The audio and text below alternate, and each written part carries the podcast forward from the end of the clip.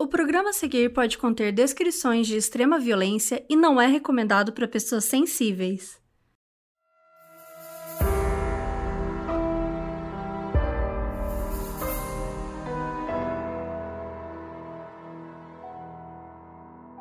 O Natal é conhecido por ser um momento lindo do ano, um tempo de passar com quem a gente gosta. Mas essa história não é sobre um Natal feliz. Eu sou a Mabê. E eu sou a Carol Moreira. E essa é a história da família Tida.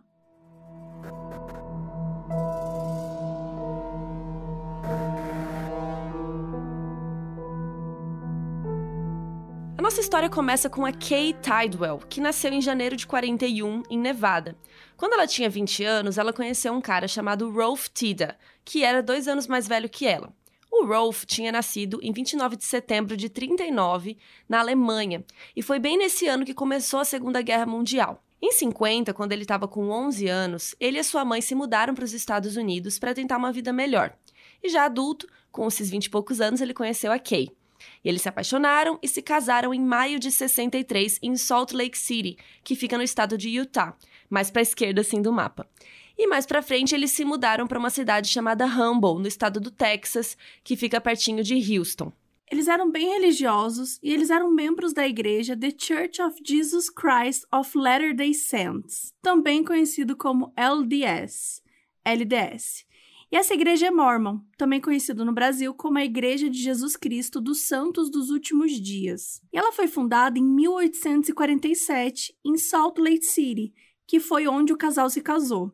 Mas atualmente ela está em todos os continentes. São mais de 168 templos em todo o mundo. E só aqui no Brasil tem sete. O Rolf e a Kay queriam muito ter filhos, mas eles não estavam conseguindo engravidar. E depois de várias tentativas frustradas, eles resolveram recorrer à adoção. E foi então que eles adotaram uma menina chamada Elinei e depois um garoto chamado Sean. Para surpresa do casal, depois dos dois filhos adotivos, a Kay acabou ficando grávida. Então, em 1974, nasceu a caçula, a Trisha. Isso é muito engraçado, né? Que tem vários casos de família que adota e depois engravida. Que, tipo, você já viu algum, alguma família assim? Isso é bem comum. Sim, é que às vezes não consegue na, na época que tá tentando, mas depois, por algum motivo, enfim, né? Ciência, mundo. Tem até uma, uns estudos sobre isso, se é porque as pessoas relaxam depois, sabe? E aí conseguem, mas não tem nada científico que embase isso. E a gente até foi atrás de uma estatística disso, e são só 8% dos casais que adotam crianças ficam grávidos depois. Então, acho que parece que é muita gente, mas na verdade nem é tanto, assim, né? Mas é engraçado que realmente acontece isso, né? Enfim, e a mãe da Kay, ela ficou viúva, o pai dela faleceu num acidente de carro. Então a Beth, né, que era a mãe da Kay, passou uns anos de luto, tal, até que ela se apaixonou de novo por um cara chamado William Potts e se casou. Só que 12 anos depois, em 83, a Beth e o William sofreram um acidente terrível de carro que resultou na morte do William e deixou a Beth viúva de novo e com uma deficiência física e visual. E aí, óbvio que a Kay ficou ajudando a mãe, cuidando, né? Ela precisou de todo um suporte é, emocional e prático também, né? Ele ajuda no dia a dia e tal. E a vida foi seguindo, né? A avó Beth era sempre descrita pelas netas como muito alegre, muito carinhosa. Ela gostava muito de passar o tempo inteiro com os netinhos. Ela era aquela avó típica, vó fofa. E após o acidente que deixou a Beth viúva pela segunda vez, ela e a família adquiriram um novo hábito que eles passaram a viajar em carros e voos separados, porque se por acaso acontecesse alguma tragédia, ninguém ficava sozinho. Isso é uma coisa que eu já ouvi muito falar. Que tem empresas que fazem isso, tem muito a ver também. É, a realeza britânica não, não viaja no mesmo avião. Porque aquela coisa, se cair o avião com todas as pessoas que podem ser os possíveis herdeiros, é acaba coroa ali, né? Então tem uma série de de, sei lá, acho que é uma coisa, uma prática meio de rico, de herdeiro, de uma galera meio que às succession, vezes, assim. É, meio succession, exatamente. Mas acima de tudo, a família era muito unida. Uma família muito unida. E eles amavam o Natal. Você gosta de Natal? Eu curto Natal. Mas assim, sempre eu não gostou? sou aquela pessoa. Desde criança? Eu nunca fui uma pessoa que gostou de Natal. Você só ia. Assim, sabe? Tipo, é, tô lá e tal. Acho que eu demorei para gostar, assim. Eu gostava de passar um tempo com a minha família, assim, que era depois que fui crescendo, nem sempre era possível, né? Porque eu já não morava na mesma cidade e tal. Então, era um momento de estar tá todo mundo se encontrando. Então, essa parte eu sempre gostei. Mas a parte de tradição, assim, da árvore, do Papai Noel, isso eu nunca fui tão mexida com isso, não. Acho legal, mas normal. Nossa, quando eu era criança, eu amava, porque eu ia pra casa da minha avó e aí tinha meus primos, tinha. É, eu fazia apresentações com a minha irmã, a gente ensaiava, cantava pra família inteira ver. É, aí tinha uma tia minha. A gente também fazia, fazia. isso. Aí minha tia ajudava a gente a fazer, sei lá, uns desenhos para decorar a casa. Então, sempre foi um momento muito que eu amava, assim. Até uns Sim. 15 anos, quando minha avó faleceu. Aí, quando minha avó faleceu, ficou um climão ruim, sabe? Aí o Natal ficou meio cagado, assim. Sim. Mas de uns anos pra cá, a gente tá retomando novas tradições, assim. Então, acho que a família tá voltando a se animar, assim. Mas, para mim é muito legal. Eu gosto desse momento que é meio que a obrigação de se reunir. Tipo, uma vez na vida, Sim. gente, a gente tem que se ver beleza, então vamos, vamos curtir, vamos comer o peru lá, os negócios. Eu não como peru, no caso, né? Mas, enfim, ter as... eu, eu gosto de tradições, rituais, sabe? Eu acho legal Sim. ter os momentos. Eu criei uma coisa com os meus amigos, assim, que a gente faz uma ceia todo ano. Porque tem uns é, amigos meus que moram aqui em São Paulo que estão muito longe da família. Uhum. E às vezes fica caro de pegar avião, às vezes não dá para encontrar com a família. Ou tem gente que não tem mais a família também, né? Eu tenho um amigo Sim. que ele não tem mais a família. Então, a gente criou essa ceia também entre a gente. Que é aquilo, né? Não precisa ser só família, pode ser, ser entre os amigos, as pessoas que você ama e que faz sentido para sua vida. Mas é aquele momentinho para vocês se reunirem, comer bem, né? Fazer um monte de coisa, inventar, ficar dando risada. Ficar bêbado. Acho que essa vibe é perfeita. é, muito, é bom, muito bom ficar bêbado em família, ver sua tia bêbada, sabe? É muito legal. Falar lá, tia é fulano. É tudo. É bom. É tudo. E na minha família tem um amigo secreto ladrão. Ah, eu odeio eu crio as regras. Isso. Eu crio as regras todos os anos. Como assim? Muda? E assim, tipo, muda, vai mudando. Mas como que é? Tipo, por exemplo, eu escrevo num papel assim, é... Você acabou de perder o seu presente. Entregue para alguém que tá na sua frente. Ah. Ou entregue para alguém que tá com uma camiseta verde. Nossa, você é muito criativo. É, assim. Minha... Não, é, é, é só pra brigar, é só pra arranjar briga. Tipo assim, é, é, é esse o intuito, assim. Tá. Porque é tanta treta que é, é sobre isso, assim. Bacana. É pra perturbar bom. a minha família, bacana. Gente, coloque os comentários de vocês lá no nosso site modusoperandipodcast.com. Eu quero saber que tradições loucas e criativas vocês têm aí, que nem a Mabê. Se vocês gostam de Natal, conta pra gente lá. Então vamos lá, gente. É, a família fazia todo aquele rolê que a gente tá acostumado de Natal.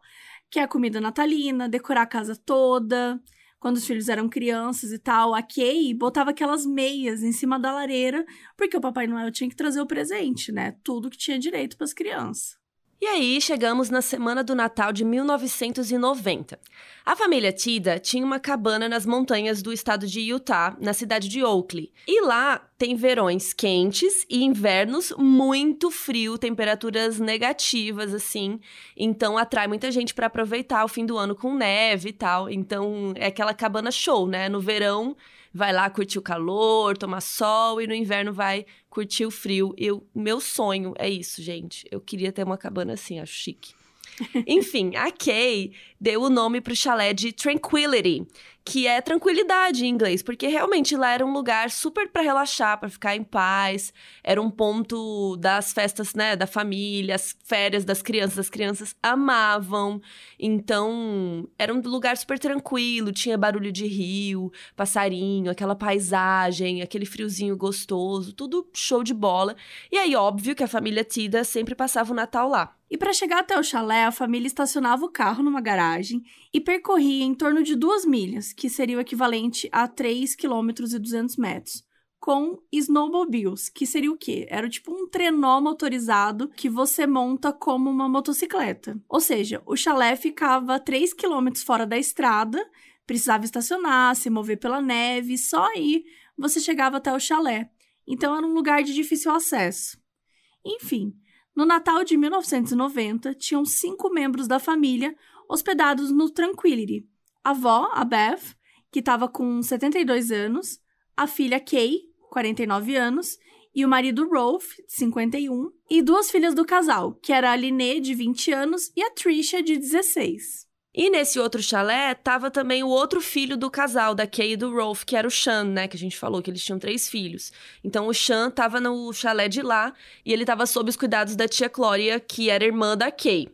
Então, assim, não se sabe por que, que o Sean ficou, né, com essa outra parte da família, se era por causa de quarto e tal, a gente não sabe. Mas, enfim, então a gente tinha uma galera que tava no Tranquility e tinha alguns parentes, né, que estavam nesse outro chalé que era pertinho. Mas não tinha só a família Tida na história.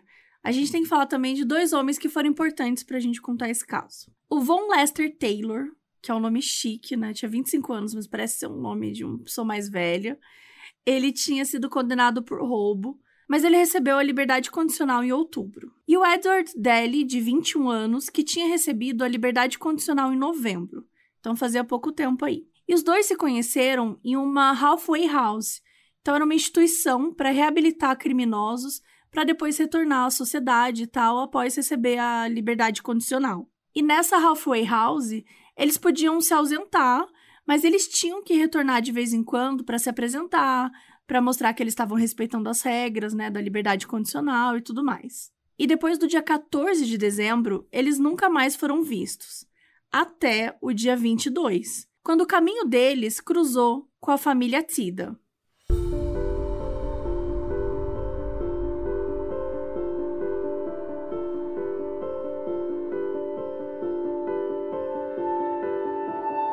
Dia 22 de dezembro, faltando três dias para o Natal, a família Tida saiu para terminar as comprinhas e era um dia bem frio de inverno. E eles se dividiram em dois carros. A Kay, a mãe da família, dirigiu um carro com a avó, né, com a mãe dela, e com a filha Linney.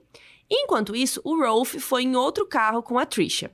Enquanto eles estavam fora, esses dois homens estavam rondando aquela área, o Taylor e o Deli. E os dois resolveram invadir um chalé vazio mas eles não tinham só o objetivo de roubar. E adivinha que chalé era esse? Sim, era o Tranquility, onde estava hospedada a família Tida. Os dois criminosos aguardaram de tocaia dentro da casa, enquanto estava todo mundo né, nas compras. E antes deles irem para lá, eles já tinham assaltado algumas casas e roubaram armas, se preparando para o chalé da família Tida. Enquanto eles estavam esperando a família, eles bagunçaram a casa toda.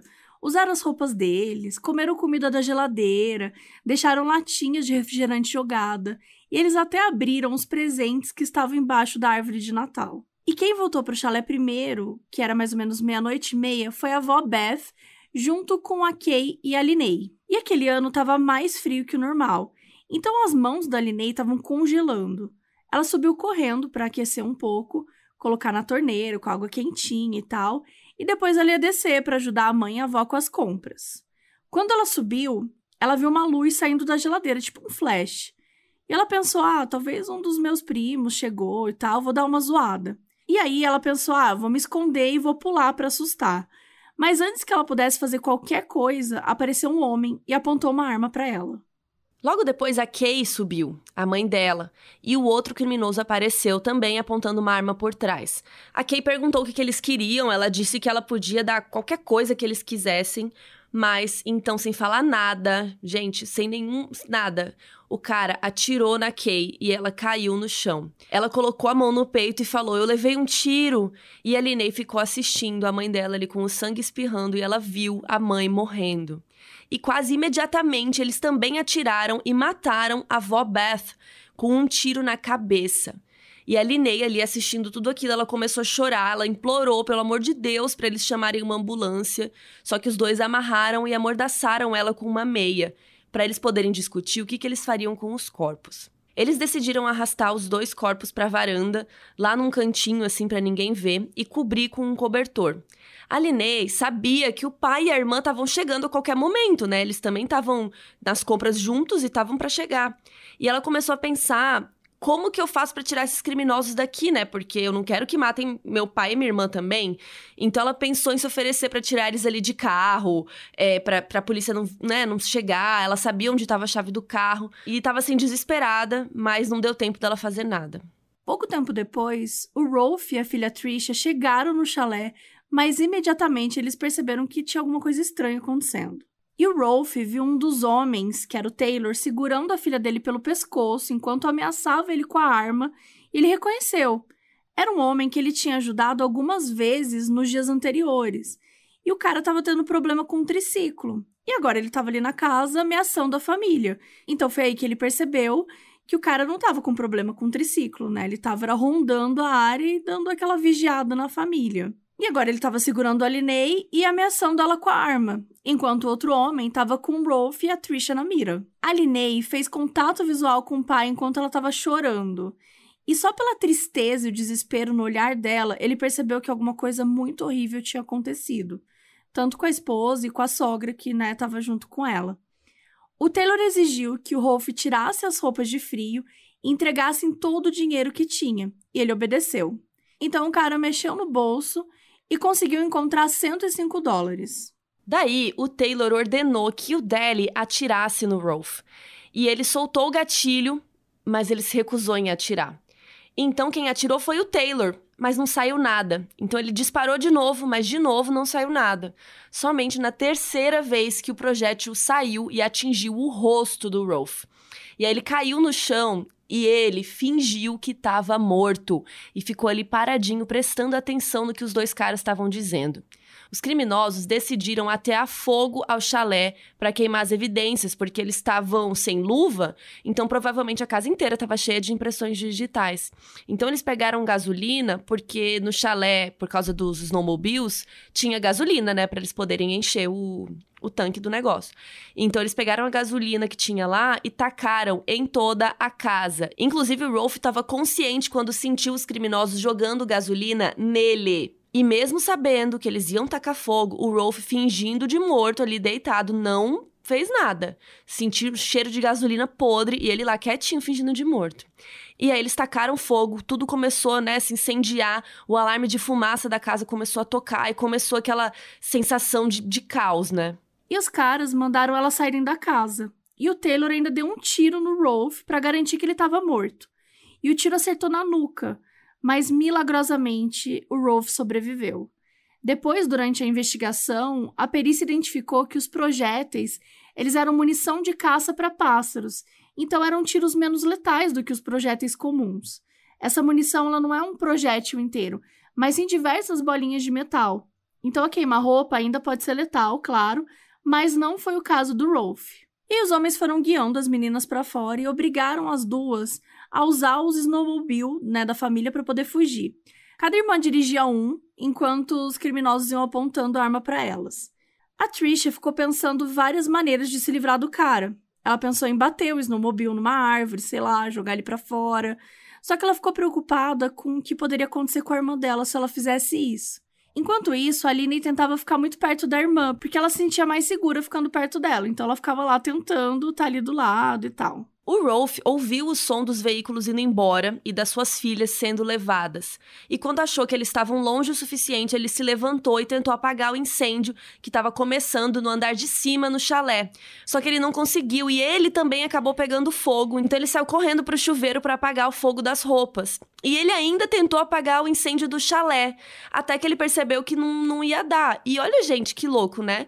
É, ao invés dele ir atrás das filhas, né, ele ficou preocupado com o incêndio, assim, talvez ele tava em choque, sei lá, ele nem tava pensando direito, né, ele só viu o fogo, foi apagar o fogo, foi apagar o fogo, daí que ele pensou, peraí, né, e aí, durante todos esses acontecimentos, os tiros foram ouvidos pelos vizinhos ali, pelas pessoas da região que chamaram a polícia. E eles também ouviram quando os criminosos obrigaram as meninas a pegar os snowmobiles. E o Rolf percebeu que ele precisava de ajuda. Então ele pegou um snowmobile também que tinha sobrado lá no chalé e dirigiu para baixo na montanha, onde o irmão dele estava hospedado, o Randy, né? E o Randy tava lá, né, no chalé dele, e ele olhou e falou assim, viu alguém, né, descendo, mas ele não conseguiu entender o que estava acontecendo, porque minutos antes ele tinha visto as duas meninas, as sobrinhas, descendo a montanha com dois caras na garupa. E aí ele pensou, eita, acho que elas arrumaram uns namoradinho, né? E ele deu um tchauzinho assim, só que as meninas não acenaram de volta. E ele falou assim, nossa, elas nunca me deixariam no vácuo, né? Mas sei lá, né, adolescente, enfim. E largou mão. Só que elas ignoraram com a esperança que os assassinos não fossem atrás do tio delas, né? Não atirassem nele nem nada. Então elas mentiram pros caras, falando que não conhecia o cara que acenou, né? Ah, tipo, ah, deve ser um morador local querendo fazer amizade. E olha que interessante, as duas mesmo sem poder se falar, né, sem poder se comunicar, elas tiveram a mesma reação, elas ignoraram o tio para preservar a vida deles. E elas estavam assim, sozinhas no meio da montanha com dois caras que tinham matado pessoas na frente de uma delas, né? É, tinham atirado no pai, elas, enfim, até então acharam que o pai também tinha morrido, e elas tiveram a mesma reação de preservar o tio. Então, muito mesmo legal. uma situação de desesperadora, muito, muito legal. E aí eles chegaram no pé da montanha, os dois homens e as meninas, né, abandonaram o snowmobile e entraram no carro do Rolf, que estava lá embaixo. E além das armas, o Taylor mostrou que ele estava com uma faca dentro do casaco. E ele ainda falou: não se preocupem, eu sou tão bom com facas quanto eu sou com armas. Então, assim, ficou tentando criar ali um terror psicológico. E aí, mais uma vez, o tio Randy estava indo na direção dos carros para pegar o dele e ir para outro lugar. E ele reconheceu as meninas e ele acenou de novo. E de novo, elas ignoraram. Fingiram que ele não existia. E aí ele teve certeza que tinha alguma coisa errada. Não deu nem um minuto, o Randy olhou para o lado e tinha uma outra pessoa descendo a montanha de snowmobile. Só que era um homem sem roupas adequadas para o frio, sem capacete, sem luva, com o rosto todo ensanguentado. E foi aí que o Randy percebeu que aquele não era um cara qualquer. Era o irmão dele, o Rolf. E como assim o irmão dele tava daquele jeito, sabe? E como ele tava sem casaco, sem nada, o frio tava tão intenso que o sangue no rosto do Rolf congelou no caminho o rosto tava inchadaço, assim, sabe? Enorme, como. Sabe quando alguém toma uma surra muito pesada, assim? O Rolf mal conseguia enxergar para onde ele tava olhando no caminho ali da, da neve, né? E o Rolf contou resumidamente o que tinha acontecido. Ele falou: Eu levei um tiro, mataram a minha esposa e sequestraram as meninas. E aí ele e o Randy entraram no carro correndo para tentar seguir as duas que estavam no outro carro, né? O Randy foi dirigindo e o Rolf foi no banco de trás, porque ele tava, gente, muito machucado, ele tava sangrando, ele tava malzão, assim. E eu fico só imaginando o Randy. Imagina você tá de boa indo pegar seu carro tal, e de repente esse tanto de informação. Então, assim, ele tava muito assustado, sabe? Aí o Randy começou a ligar pra polícia sem parar no celular, só que o sinal tava péssimo, porque, né, era 1990, celular naquela época ainda não era grandes coisas, ainda mais na montanha lá. E aí, finalmente, ele conseguiu uma conexão e ele contou tudo e explicou qual era o carro que as meninas estavam, né?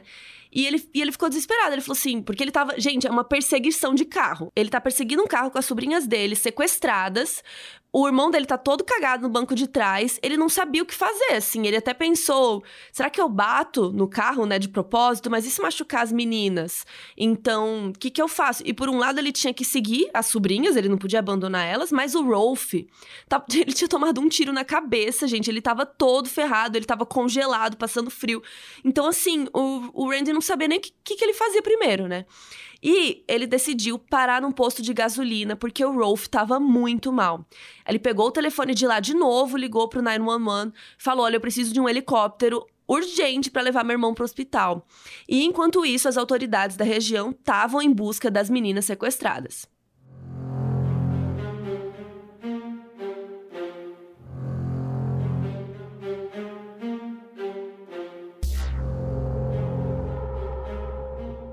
No carro com o Taylor e o Deli, obviamente as meninas estavam desesperadas. Até que uma hora elas perguntaram qual era o objetivo deles, porque eles tinham feito isso e tal.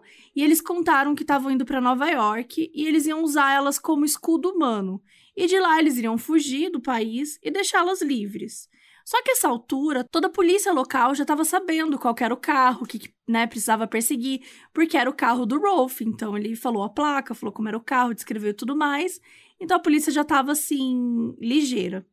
E aí o carro foi avistado por uma viatura indo na direção sul e foi perseguido durante 16 quilômetros a mais de 140 quilômetros por hora. Então, assim, aquela perseguição torando, né? E os caras perceberam que eles estavam sendo perseguidos pela polícia. Eles foram ficando super nervosos. Só que assim, gente, não tinha como eles fugirem, porque rolou uma barreira assim gigantesca que era feito pelas viaturas policiais e também por carros de civis que souberam da situação e tal e foram lá para ajudar. Então rolou aquela barreirona ali, eles não iam conseguir passar. E mesmo assim, eles continuaram dirigindo.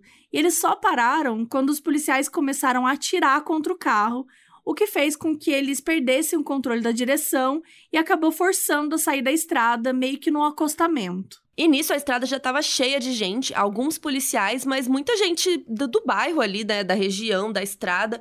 Estavam todo mundo ali dando apoio e tinha gente até com armas na mão apontando para o carro. A galera apareceu muito rápido para tentar ajudar. Então, assim que pararam o carro, as meninas, as irmãs saíram correndo e a própria polícia apontou a arma para Linney. E a Trisha falou: "Ela é minha irmã, ela é minha irmã, para, para, para". Parecia que os policiais nem sabiam que tinham reféns no carro, né? Provavelmente eles pegaram a informação pela metade, não sei. As duas irmãs deram as mãos e se abaixaram, começaram a rezar, tadinhas. Elas estavam desesperadas, porque não é porque a polícia chegou que tá tudo bem, né? Ainda tava toda aquela tensão. Mas a situação não demorou muito mais, porque o Taylor e o Deli estavam cercados, eles não tinham para onde correr, então eles resolveram se entregar. A polícia mandou eles se ajoelharem e colocarem as mãos atrás do pescoço. A Linney começou a pensar sobre tudo que tinha acabado de acontecer com ela, como ela viu a mãe, a avó e o pai serem assassinados na frente dela. Então ela teve um ataque de raiva, sabe? Ela começou a gritar para os policiais atirarem nos caras. Ela ficava: "Vamos, vamos! Atira neles! O que, que vocês estão esperando? Não sei o quê". Ela tava muito brava. O helicóptero chegou e resgatou o Rolf, que estava todo machucado. Gente, ele tinha tomado tiro, pegado fogo, congelado, ido atrás das filhas, tipo, muito guerreiro, né? Muito. E aí, quando as autoridades chegaram no chalé, elas encontraram o piso superior inteiro, assim, em chamas. E aí, entre a galera que tava lá, tava o investigador principal, que era o Joseph Offord, e o delegado da patrulha local, que era o Brad Wild. E a prioridade deles era ver primeiro se tinha algum sobrevivente ali, né, daquele incêndio e tudo mais. Quando eles viram que não tinha ninguém, eles tomaram cuidado para preservar as possíveis evidências do crime. E uma das mais importantes era uma câmera de vídeo caseira que estava numa mesinha com uma fita dentro. Tinha uma poça de sangue perto da garagem do chalé que ficou congelada. E os policiais descreveram também que eles sentiam um cheiro de roupa e cabelo queimado. O tapete da sala estava tão ensopado de sangue que um monte assim começou a pingar entre as tábuas de madeira do assoalho. E quem estava no piso inferior podia ver as estalactites de sangue no teto. O sangue congelado por conta da temperatura. E sim, gente, tem foto disso tudo no nosso site, modusoperandipodcast.com. O Brad Wild, ele descreveu o lugar como se fosse meio que uma mini zona de guerra. Tinha buraco de tiro em várias partes da casa, poça de sangue para todo lado. A Kay e a Beth foram sepultadas juntas três dias depois do Natal. O enterro estava cheio de parentes e conhecidos, foram entes queridos do país todo, né, para dar atenção para a família e tudo. E uma pessoa que é muito importante mencionar é a tia Clória, que era irmã da Kay, né, que estava lá na outra casa. Ela acabou se tornando uma figura materna muito forte para esses sobrinhos. E no enterro, a Trish, ela ficou muito mal porque ela lembrou da última vez que ela falou com a mãe dela, porque no dia que aquilo tudo aconteceu, ela e a mãe tinham brigado por alguma coisa besta no mercado, assim, sabe? Coisa de mãe e filho, né? Normal. E a Trisha virou as costas para ela, numa oportunidade de abraçar, assim, ela não abraçou. E aí, por isso que elas foram em carros separados, por isso que a Trisha tava no carro com o pai, na volta do chalé e tal. Então, essa foi a última vez que ela viu a mãe com vida, né? Num momento meio de, de briga. Então, ela se sentiu muito culpada por anos, assim, com isso, de nunca ter falado um eu te amo, né? Então, infelizmente, ela ficou com isso na cabeça.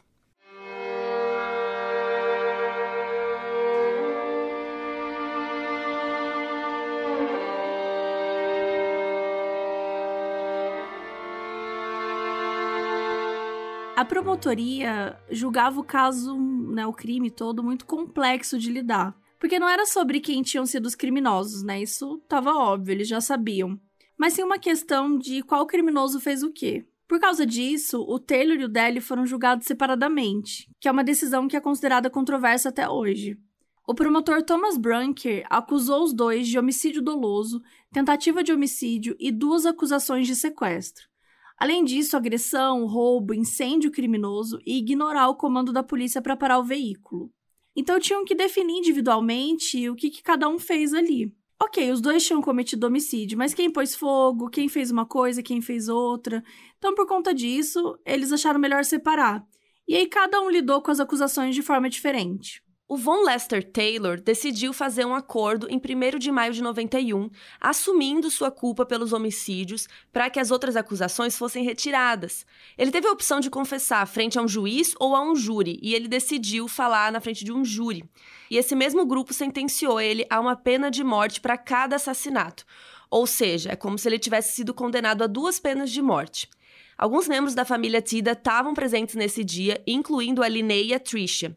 De acordo com a Tricia, o Taylor tinha um olhar muito frio e agressivo que não apresentava nenhum remorso. E o Edward Daly resolveu continuar o julgamento. E aí, quando as testemunhas foram interrogadas, tava o Daly e o Taylor lá. E aí entrou o Rolf com as filhas. E eles levaram um susto. Porque, para eles, o Rolf tava morto, né? Eles atiraram, o cara pegou fogo, jogaram fogo na casa e tal. Então, assim, não tinha a menor chance do cara estar tá vivo. Então, eles ficaram muito surpresos quando viram ele entrando. A Trisha e a Linney, elas foram muito precisas nas informações detalhadas, mesmo elas sendo super jovens e tal.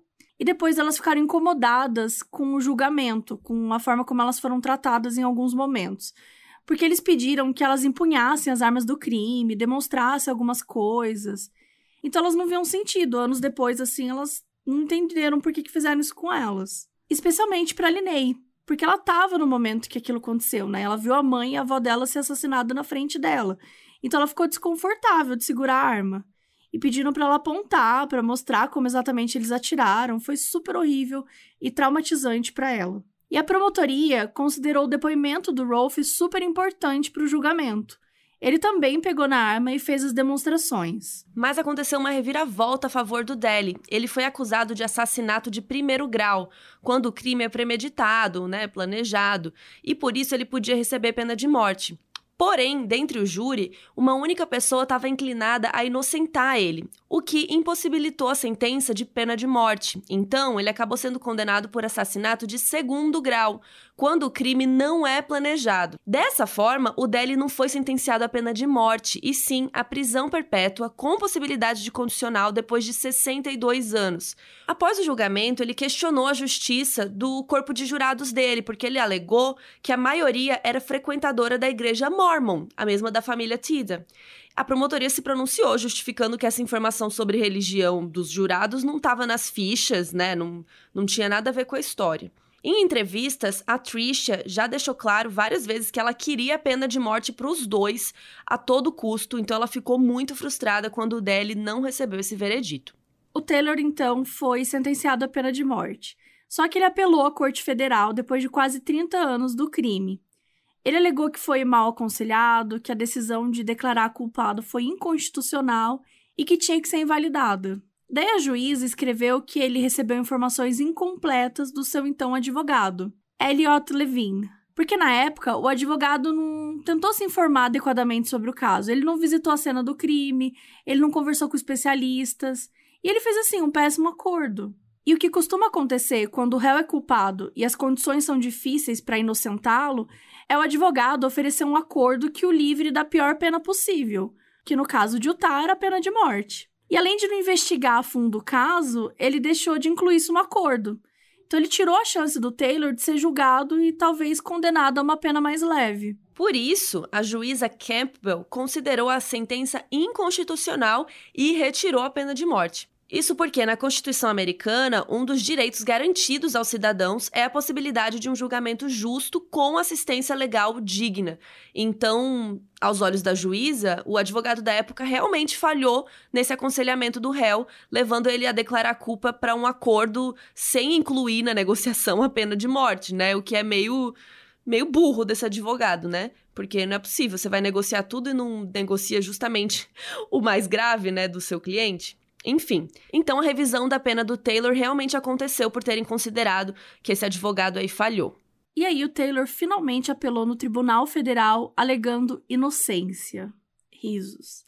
E aí, em maio de 2018, o tribunal fez uma audiência de três dias com analistas balísticos e forenses e depoimentos de especialistas. E foi concluído que os tiros fatais foram disparados por uma Magnum calibre 44, que era a arma do Deli. E o Taylor estava usando uma arma calibre 38. Por conta disso, no dia 25 de fevereiro de 2019, eles consideraram que havia possibilidade do réu ser realmente inocente. E o que foi constatado era que os projéteis da arma do Deli foram os que causaram a morte de Beth e da Kay, mesmo tendo evidência de que havia também tiros disparados pelo Taylor. E acho que é interessante trazer isso porque Nesse caso especificamente, os caras estavam aí, né, desde o início, querendo a mesma coisa, com o mesmo intuito, aparentemente. Mas às vezes a gente vê casos que às vezes um quer uma coisa diferente, o outro acaba cometendo um crime maior do que pensava, e aí os dois se ferram por conta disso. É, porque um tava lá, mas foi o outro que atirou, e aí os dois ficam no, no mesmo balaio, né? De estar tá é. junto, é. assim. Mas acho que o, o negócio é complicado, né? Já começou tudo errado, né? O que, que você tava fazendo lá? Enfim, mas realmente tem essa questão, né? De quem fez o quê, é bem complicado. E no julgamento do Deli, lá de 91, ele tinha negado ter atirado nas vítimas, né? E toda a defesa dele foi baseada nessa teoria de que o grande culpado era o Taylor. O Deli só foi na onda. Isso foi contestado por diversos relatos de testemunhas que viram ele com a arma na mão em vários momentos no dia do crime. E outra prova muito relevante, lembra daquela fita que os policiais encontraram na mesinha no chalé? Pois bem, eles acharam que iam abrir a fita e ia ter um vídeo da família, né? Curtindo Natal e tal, mas não. Tinha um vídeo dos dois no dia do crime. Nas imagens, eles estavam comendo, usando roupas da família, abrindo os presentes da árvore de Natal, enquanto eles xingavam a família. Então, assim, eles estavam super na paz, sabe assim? Um vídeo super zoeiro. Então, assim, não parecia que eles estavam em dúvida do plano que eles iam seguir, né? Eles estavam ali esperando a família chegar, gente. Até o incêndio, a defesa do Deli tentou falar que foi o Taylor, mas era o Taylor quem estava filmando naquele momento. Em 2018, outra vez esse crime entrou para a mídia. Um projeto de lei estava sendo considerado para acabar com a pena de morte no estado de Utah. Um sobrinho da Kay, que era primo da Trisha e da Linney, foi uma voz ativa contra a aprovação desse projeto. Por fim, não foi aprovado e a pena de morte continua sendo legal no estado. Lembrando que o Taylor não vai mais ser executado por conta da inconstitucionalidade da sua pena, que foi uma decisão publicada no dia 10 de maio de 2020. E nessa época ele já tinha selecionado o método de execução por injeção letal.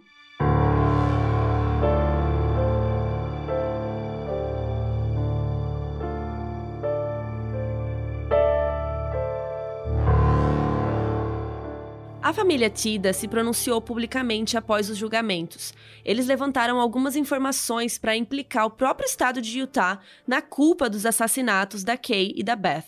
Tem registros de que nos dias que antecederam aos crimes, o Taylor e o Deli estavam se hospedando em uma propriedade do pai do Taylor, no mesmo condado ali de Oakley, bem próximo do chalé da família Tida. Os dois homens passaram alguns dias invadindo casas e roubando armamentos e munições. E antes de irem para a cena do crime, para o Tranquility, eles também tinham feito uma ligação para a própria Halfway House, de onde eles saíram, para falar com um colega. E nessa ligação, eles detalhavam o plano de assassinar a família, roubar o carro deles e fugir do país. Esse detento comunicou às autoridades o plano dos dois, mas nada foi feito, nenhuma providência foi tomada para evitar o crime. Por isso que a família queria responsabilizar o próprio Estado por negligência. Mas existe uma lei específica que exime o Estado de responsabilidade em casos como esse. Em 1992, uma juíza deu o veredito de que o Estado não poderia ser responsabilizado. E a família Tida ficou bem mal com isso tudo, né? Eles sentiram que eles não conseguiram justiça. A Linney desenvolveu um problema grave de confiança e medo de abandono. Por muitos anos ela não queria se envolver com ninguém, seja romanticamente ou amizade e tal, porque ela tinha medo de se abrir, de abrir o coração para a pessoa e depois ser abandonada. Já a Trisha diz que ela levou 10 anos para conseguir lidar com o luto. Ela se reprimia muito, não falava com ninguém a respeito.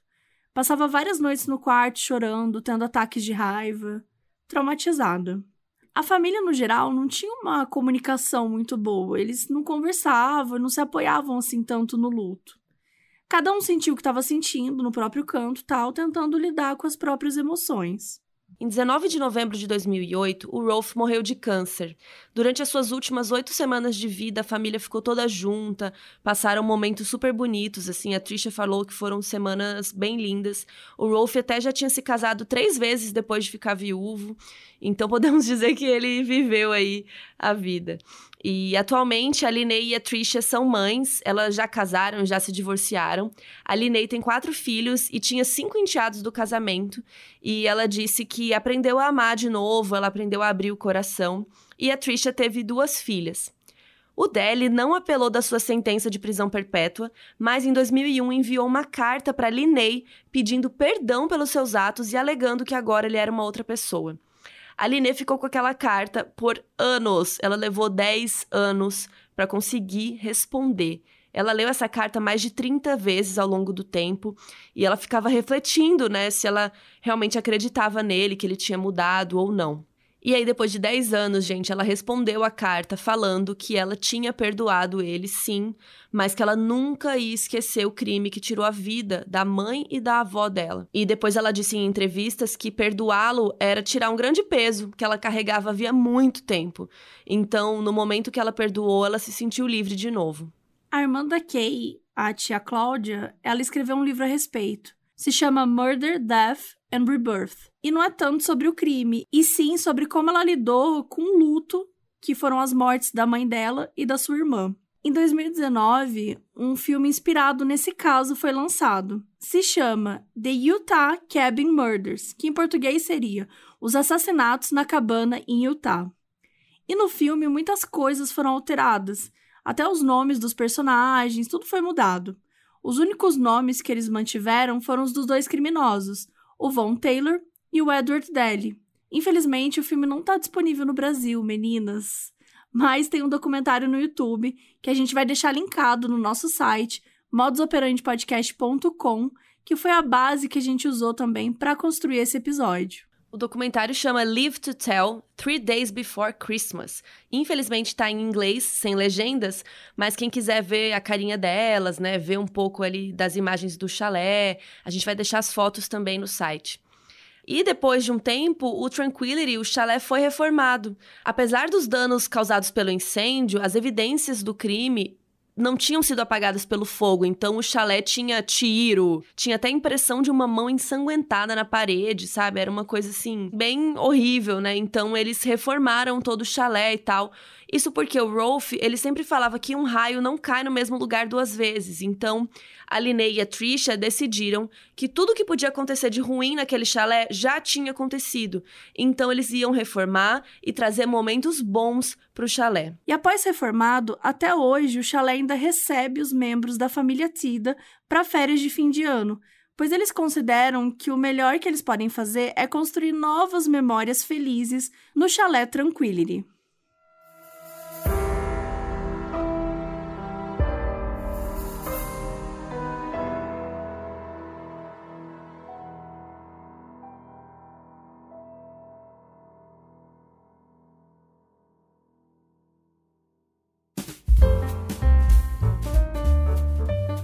Olá, você operander fiel que chegou até aqui os últimos segundinhos de episódio, pois agora você vai receber alguns mimos de erros de gravação das meninas. Condenado por assassinato de segundo grau, quando o crime. Crime, é o cebolinha. Lembrando que o Taylor não vai mais ser executado por conta da inconstitucionalidade. inconstitucionalidade. E lembrando que o trailer. Que o trailer. A pessoa não consegue falar Taylor, vai falar inconstitucionalidade.